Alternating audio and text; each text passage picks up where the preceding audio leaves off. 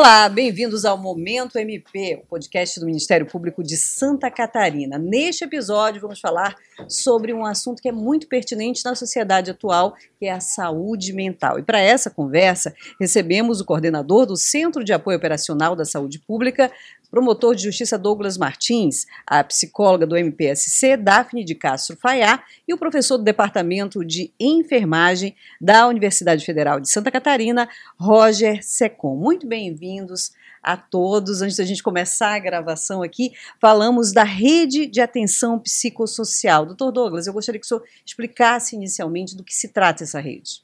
Bom, é, boa tarde, bom dia, enfim, horário que estiverem assistindo esse, acompanhando o Momento MP. É um prazer poder falar um pouquinho sobre saúde mental e o trabalho aqui do Centro de Apoio da Saúde Pública, do Ministério Público, junto com a Universidade Federal.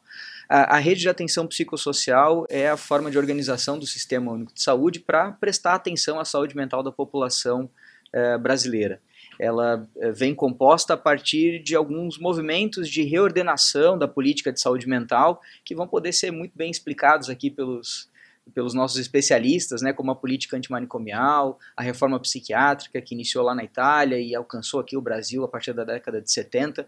É, eu acredito que a gente consiga compreender muito bem a nossa rede a partir desses movimentos que podem ser explicados pelos, pelos nossos companheiros aqui. Professor. É, eu acho que o que o Douglas traz uh, vem para tentar corrigir o quanto o Brasil apostou unicamente na hospitalização de pacientes com adoecimento, sofrimento ou transtorno psiquiátrico ao longo da história. Né? Antes da década de 70, a única aposta que o Brasil fazia era na internação hospitalar dessas, dessas pessoas que sofriam alguma condição de adoecimento mental. E aí foram, foram sendo formados os hospícios, manicômios e hospitais psiquiátricos no Brasil, que se mostrou ao longo do tempo uh, instituições caras, instituições que não apresentavam resultados esperados, ineficazes, ineficazes e também violentas. Né? Então, ao longo do tempo, o Brasil violentou pessoas com transtornos psiquiátricos que não necessariamente sofriam de adoecimento. Então, eram pessoas marginalizadas na sociedade, pessoas dos quais as famílias muitas vezes não queriam essas pessoas próximas e era um depósito de pessoas ao longo do tempo. Então a reforma psiquiátrica que inicia na década de 70, que ganha uh, fôlego na década de 80 e vai ser legalmente instituída no Brasil a partir de 2001, ela vem para corrigir essas falhas na política pública no Brasil e vem constituir isso que o Douglas coloca, que é formar redes de atenção psicossocial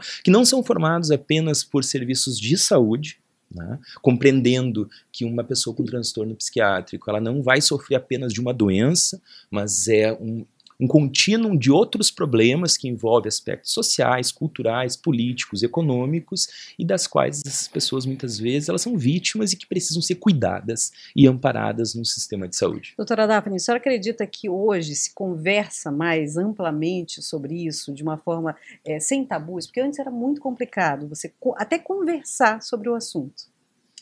Sim, eu acho que já avançamos bastante em relação a isso, né? principalmente uh, em função desses movimentos e dessas mudanças que aconteceram nas políticas de atendimento a, ao sofrimento mental, mas ainda precisamos avançar bastante, né? A gente precisa superar alguns preconceitos, superar é, superar ainda uma ideia de que ah, o sofrimento mental ele é, é, algo que precisa ser tratado no indivíduo e que é responsabilidade apenas do indivíduo, sem nenhuma conexão com o seu contexto é, social, econômico, é, que só a, o profissional da saúde, especialmente é, centrado né, no, saber médico consegue dar conta desse sofrimento. Então, a gente ainda precisa avançar muito na, na, na concepção de saúde de doença, entendendo que, que a gente não pode é, tomar o sujeito ou, ou conseguir uma, uma,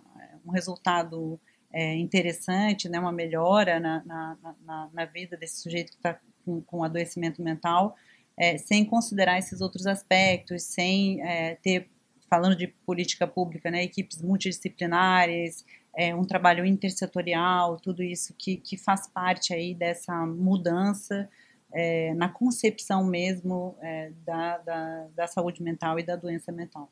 Agora, quando a gente é, fala em saúde mental e depois de um momento pós-pandêmico, digamos assim, parece que isso se exacerbou muito. As pessoas ficaram cada vez mais propensas a, a esse tipo de mal, digamos assim. E aí a, a questão de saúde pública ficou ainda mais é, preponderante. É isso mesmo, doutor Douglas? É, de fato, a gente tem percebido uma, uma maior busca por serviços e uma maior necessidade de estruturação da rede, né? Também por complexidades e por fragilidades que não são da pandemia e não são de agora, né? Que já vem de, de muito tempo, de, de algumas décadas. Uh, esse movimento que foi explicado pelo Dr. Roger, pela doutora Daphne, é, que surge ali com a reforma psiquiátrica, o movimento antimanicomial, e que culmina com a Lei 10.216 aqui no Brasil, que é de 2001, e ela reestrutura a nossa atenção em saúde mental. É, tem um documentário bastante interessante que demonstra bem qual era a realidade anterior à, à reforma psiquiátrica e até a conferência, a oitava conferência de saúde, na década de 80, que iniciou esse movimento de mudança, é, que é o Holocausto Brasileiro, da Daniela Arbex, ele mostra é, a realidade que se vivia no hospital é, manicômio, no manicômio de Barbacena, em Minas Gerais, é, em que em algum, é, em algum período, né, no auge desse, do funcionamento dessa instituição, ela chegou a receber mais de 6 mil pessoas eram pessoas em situação de rua, é, pessoas que tinham problemas familiares, problemas de relacionamento. Os indesejáveis eram largados nesses espaços e retirados do espaço urbano onde eles incomodavam as vistas e a convivência uh, do restante da sociedade. E esse novo modelo ele vem para uh, acabar com esses hospitais totais. A previsão da lei é de que não existam mais manicômios, hospitais especializados é, e para reestruturar o modelo que é então essa rede de atenção psicossocial, né, é, que deveria dar conta dessas demandas todas que você menciona, que se avolumaram agora é, durante a pandemia, e isso desde a prevenção, desde a promoção de saúde mental, não só é, na atenção a alguém já adoecido, né, que já apresente ali um, um transtorno. É, mas essa rede, então, ela, ela vem compor esse modelo, esse novo modelo, e é o que a gente precisa fortalecer e implementar cada vez mais para dar conta dessa demanda que cresce até depois da pandemia. E agora, os nossos especialistas, eu gostaria que vocês falassem um pouquinho das modalidades hoje, né, desse atendimento às pessoas que sofrem, têm esse sofrimento mental. É, nós temos é, a RAPS, né, a Rede de Atenção Psicossocial, ela está dividida em, nos níveis de atenção da, da saúde atenção básica, atenção especializada e, e de urgência e emergência, né? Então, é, dentro desses, desses diferentes níveis, a gente tem é, diferentes serviços, equipamentos e equipes, né, que, que, estão, que estão ali para atender essa, essa população. É, então, a gente tem desde o atendimento na unidade básica de saúde, pela equipe de saúde da família, é, que vai ser responsável, inclusive, pela que vai ser a porta de entrada mesmo, né, do, do usuário é, no sistema único de saúde. É, e a gente tem um atendimento especializado que é, é, representado pelos, pelos CAPs, que são Centros de Atenção Psicossocial, e que absorvem aí demandas de um sofrimento mental mais intenso e, portanto, eles são responsáveis por uma intensificação do cuidado, né? Então, eles são muito mais do que uma, uma, uma prestação de consultas, né? É, eles têm várias modalidades, modalidades de atendimento, terapia ocupacional, tem atendimento em grupo, enfim, né? Tem, tem, tem todo um planejamento de um acompanhamento mais intensivo desse, desse, desse sujeito, né? Desse paciente, justamente para poder é, absorver esse paciente que seria encaminhado normalmente por um manicômio, um hospital psiquiátrico, né? Então, o CAPS vem para esse lugar de substituição desse dispositivo é, e ele fica aí como articulador também da, das diferentes, é, dos diferentes níveis de cuidado, né? Se esse, por exemplo, se esse paciente precisa de uma internação, entra numa crise, em algum momento ele vai precisar sair, essa saída tem que ser planejada junto com o CAPS, porque o CAPS vai representar esse dispositivo no território que vai uh, que vai fazer essa, essa mediação também com o território com os outros dispositivos que vão estar atendendo esse paciente é, e possibilitar que esse paciente possa é, ter uma reabilitação psicossocial, é, viver e se tratar sem abrir mão da sua liberdade, do seu convívio comunitário, dos seus laços sociais que são fundamentais para a vida e para a saúde mental. esse, esse perfil aí de profissional para atender esses pacientes, professor, a gente tem esse profissional disponível hoje na rede pública? Com certeza a gente tem. Eu acho que o Brasil, ao longo do tempo, ele, uma coisa que a gente conseguiu construir via Sistema Único de Saúde são expertises né, no campo da saúde mental. Então, a maioria dos problemas que a gente tem no Brasil não é por falta de saberes, de práticas. Né? A gente sabe fazer enquanto conjunto de trabalhadores e profissionais. O que nos dificulta em muitas situações é um subfinanciamento do sistema. Ainda a gente tem práticas manicomiais. Embora a gente tenha um arcabouço e uma, uma proposta de acabar com os manicômios, a gente tem muitos profissionais que têm na sua prática uma manicomização das práticas, né? E que vai envolver o estigma, o preconceito, a violência e um excesso de medicação a esses pacientes. Então, não basta, muitas vezes, a gente constituir um CAPS, onde esse CAPS vai operar apenas via medicamentos. Né? Então, vai reproduzir uma lógica que também é manicomial. Então, a gente precisa ter CAPS, precisa ter serviço de atenção básica, que oferte práticas humanizadas de cuidado. E quando eu falo humanizado, acho que a, a Daphne colocou muito bem uh, a questão do território. Esse paciente ele precisa ser cuidado no seu território, onde ele vive, onde ele habita, com as pessoas do seu entorno, né? e com autonomia sobre sua própria vida. Né? Sempre quando a gente fala de humanização do cuidado e práticas solidárias, práticas que vão envolver esse paciente no cuidado, é empoderar ele para que ele tenha autonomia de si. Né? E não o profissional ser o único e exclusivo ator que vai intervir sobre a vida dessa pessoa. O que as evidências mostram é que essas práticas que não envolvam um processo de humanização do cuidado, elas vão ser ineficientes. Né? Então, o que não falta no Sistema Único de Saúde são expertise, saberes e evidências do que pode dar certo. Né? Agora, falta em muitas circunstâncias, um arcabouço político que garanta isso em nível municipal, estadual e federal, as políticas públicas no então, pleno mão de obra teria. Teria, teria, teria sim, sem sombra de... Precisa realmente é uma nova entre aspas, de mentalidade. É, é, exato. E, e, quando a gente fala em mão de obra, a gente precisa pensar em educação permanente em saúde. Né? Que esse, essa complexidade da pauta de saúde, da saúde mental ela precisa ser formada a todo tempo com os trabalhadores no serviço. Não é porque o trabalhador se formou há 20 anos atrás que ele vai saber como lidar com o paciente hoje, pós-pandemia, em pleno século XXI, que mudou a configuração. Então a gente precisa investir, enquanto política pública também, de formar esses trabalhadores em serviço, de acordo com o perfil da população que eles atendem. Então, isso é um grande desafio para o SUS, né? E por isso que transforma a pauta da saúde mental tão complexa. E o Ministério Público, como é que ajuda nesse processo todo de mudar, mais uma vez a palavra mentalidade em relação ao tratamento psiquiátrico? É, o, o, Ministério Público tem um, um papel muito importante no, na efetivação da Lei 10.216 e das garantias eh, direitos fundamentais dos usuários do Sistema Único de Saúde que estão previstas na Constituição. É, e a gente trabalha nessa perspectiva em, em, duas frentes. A primeira frente é de é, fortalecimento dessa rede, que foi mencionada aqui pelos, é, pelos especialistas. Essa rede de atenção psicossocial tem vários pontos de funcionamento, ou deveria ter vários pontos de funcionamento, ainda que se saiba muito bem o que fazer, que os profissionais estejam no mercado, uh, é preciso, sem sombra de dúvida, uh, efetivar esse modelo estruturando essas, esses serviços na rede pública de saúde. Então eu trouxe alguns números aqui para exemplificar. Hoje nós temos 112 CAPs no estado, eles alcançam 124 municípios do estado. Isso significa que dos 295 municípios de Santa Catarina, apenas 124 são assistidos por um centro de atenção psicossocial. É, o Estado já previa em 2015 que ele deveria ter pelo menos 185 capos no Estado, tem um déficit aí de mais ou menos uns 70. É, unidades de acolhimento seriam espaços para receber é, pessoas com necessidades decorrentes do uso de álcool e outras drogas por um período de até seis meses para reestruturação de vida, para restabelecimento de vínculos, etc. E nós temos apenas duas no estado e já havia uma previsão da necessidade de 53 unidades. Nós temos um, um, déficit de 51. Praticamente não existem essas unidades de acolhimento que acabam sendo ocupadas, eh, esse espaço vazio da política pública acaba sendo ocupado por, pelas conhecidas comunidades terapêuticas, que não são serviço de saúde, não são exatamente serviço de assistência.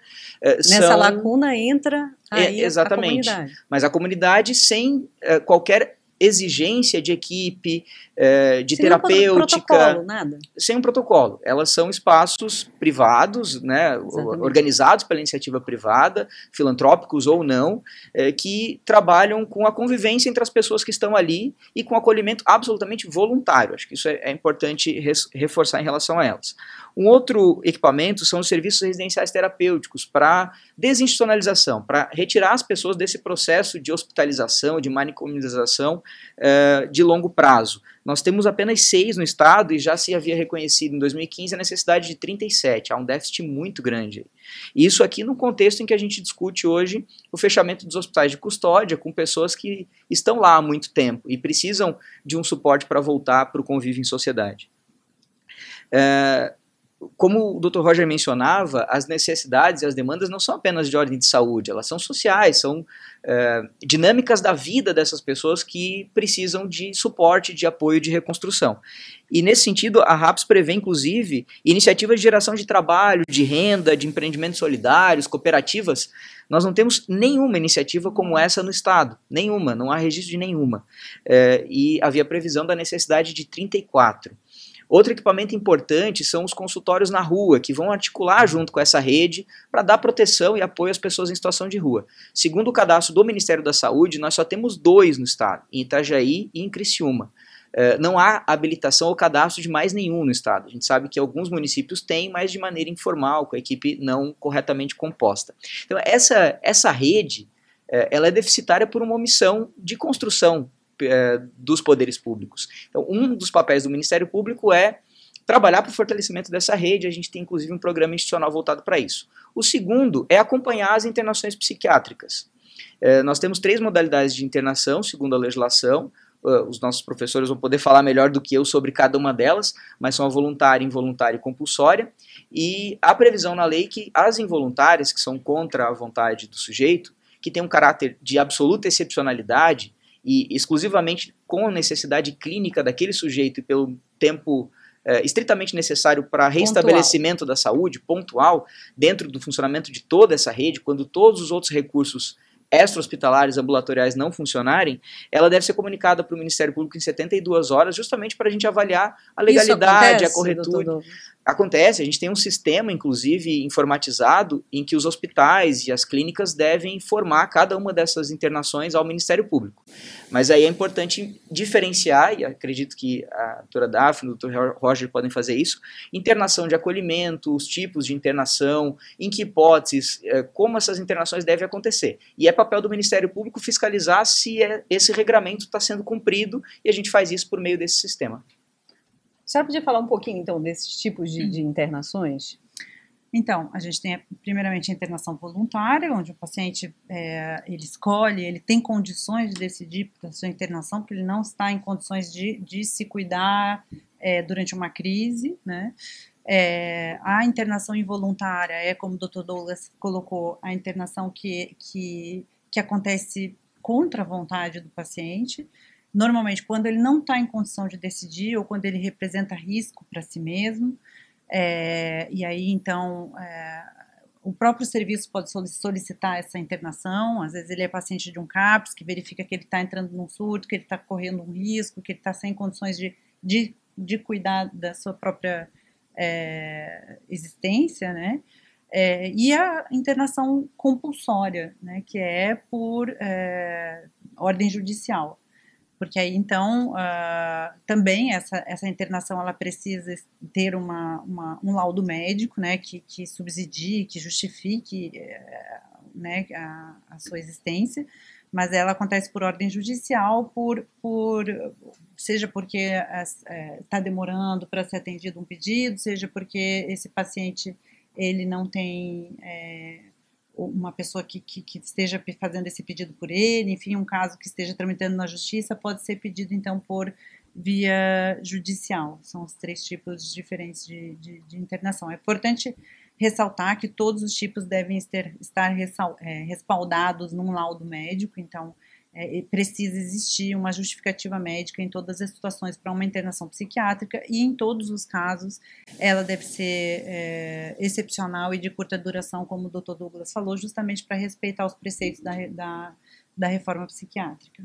É, qual é a posição, digamos assim, do nosso estado aqui de Santa Catarina em relação ao Brasil no que tange toda essa mudança de mentalidade em relação à, à política antimanicomial? Uhum. É, eu acho que quando a gente fala de deshospitalizar, não quer dizer que a gente não precise de hospitalização em determinadas circunstâncias, como bem colocou a Daphne. Então, vai ter inúmeras situações que o paciente vai necessitar de internação. Então, quando a gente fala que é deshospitalizar e desinstitucionalizar, não quer dizer que em algumas situações não necessite.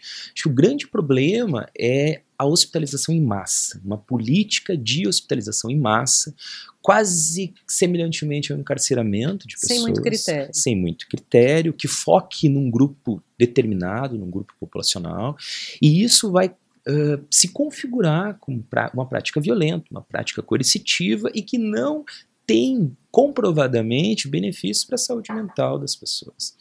Uh, eu acho que isso que tu colocaste antes acerca da pandemia da Covid-19, o quanto isso impactou na sociedade, o quanto isso aumentou a vulnerabilidade para adoecimento mental e, e, inclusive, o diagnóstico de transtornos psiquiátricos, só reforça o quanto o ambiente social que a gente vive aumenta ou reduz os nossos riscos de adoecer.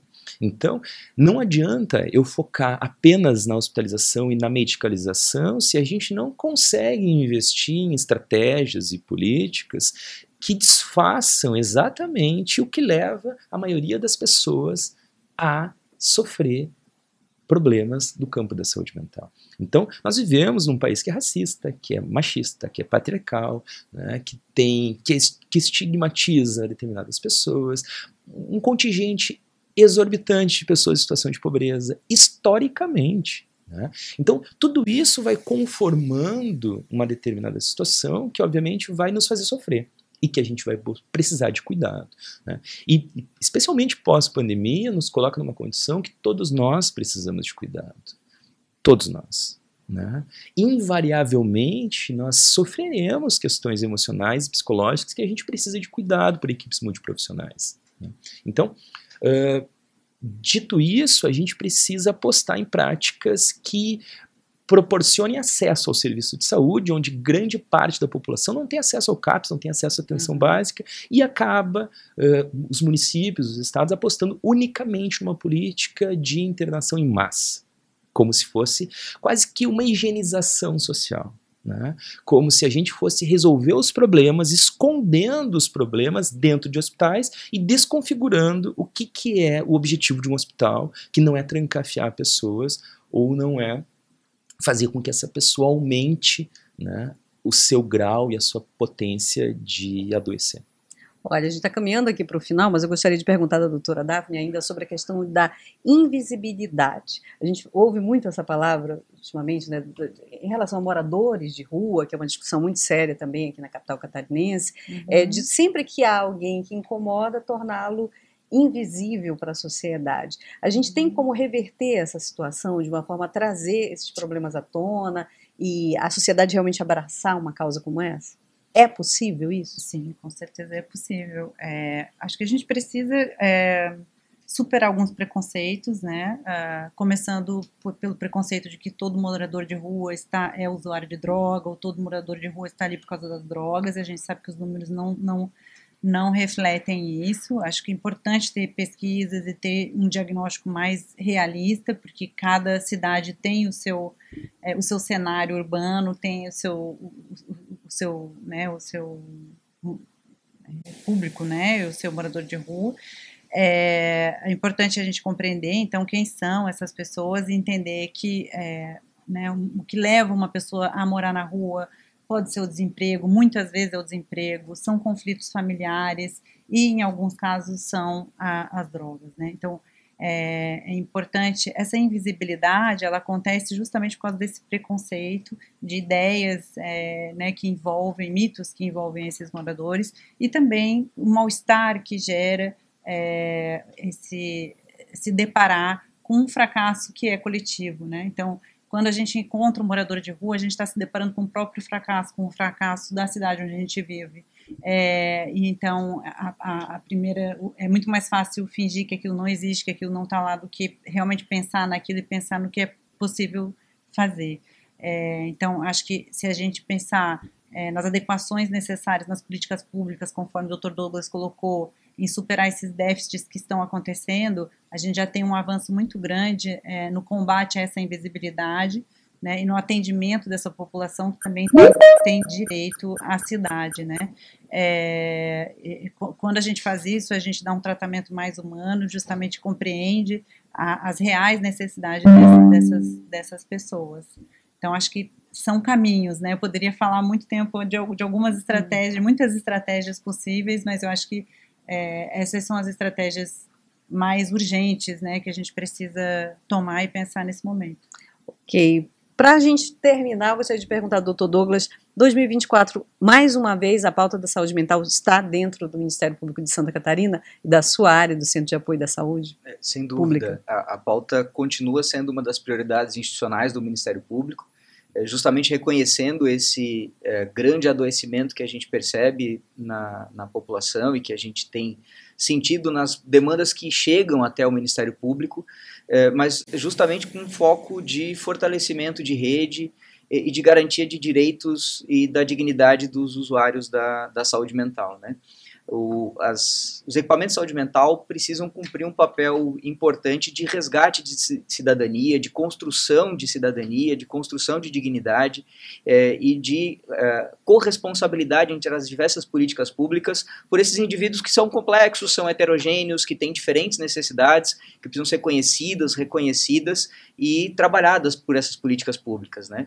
É, a gente não pode invisibilizar ou ignorar essas necessidades, eh, dando soluções fáceis para problemas que são absolutamente complexos eh, e penalizando o usuário por uma falha que é coletiva, né, que é principalmente da estruturação de política pública. Né? Nós temos é, equipamentos importantes para esse, esse trabalho, que são os CAPS 3, CAPS AD3, que fazem um acolhimento é, específico, que funcionam 24 horas, e a gente tem apenas quatro no estado. Né? E, a Florianópolis é a única capital do país que não possui um CAPS 3 ou um CAPS AD3 para dar conta dessa demanda. Então o Ministério Público segue é, trabalhando essas questões como prioridade, olhando tanto para uh, equipamentos, para o fortalecimento dos equipamentos, mas também para as listas de espera, para os atendimentos individuais que estão uh, de, de, reprimidos, né, por essa demanda reprimida, tentando uh, garantir o direito de saúde da população catarinense. Que bom que todos estamos falando disso abertamente, né? não é mais um tabu, não é isso? Queria agradecer muito a presença, então, aqui do professor Roger Secon, que é da faculdade do Departamento de Enfermagem da Universidade Federal de Santa Catarina, da UFSC, a doutora Daphne de Castro Faiá, que é psicóloga aqui do nosso MPSC, e é o coordenador do Centro de Apoio Operacional da Saúde Pública, promotor de justiça Douglas Martins. Muito obrigada, parabéns pelo trabalho. E você acompanhou mais um episódio do Momento MP, o podcast do Ministério Público de Santa Catarina, que está em todas as plataformas de áudio e é distribuído também para as rádios de todo o estado de Santa Catarina. E se você quer ver em vídeo, o programa está na íntegra também no YouTube. E mais, se você quer receber informações do Ministério Público de Santa Catarina, pode tê-la ali na sua mão, no WhatsApp, isso mesmo. É só mandar uma mensagem para esse número que eu vou falar agora, olha. É o 048 99 105 5336 e você vai acompanhar todas as notícias do MPSC, que também estão no nosso portal mpsc.mp.br. O Momento MP, nosso podcast, volta na próxima semana. Até lá.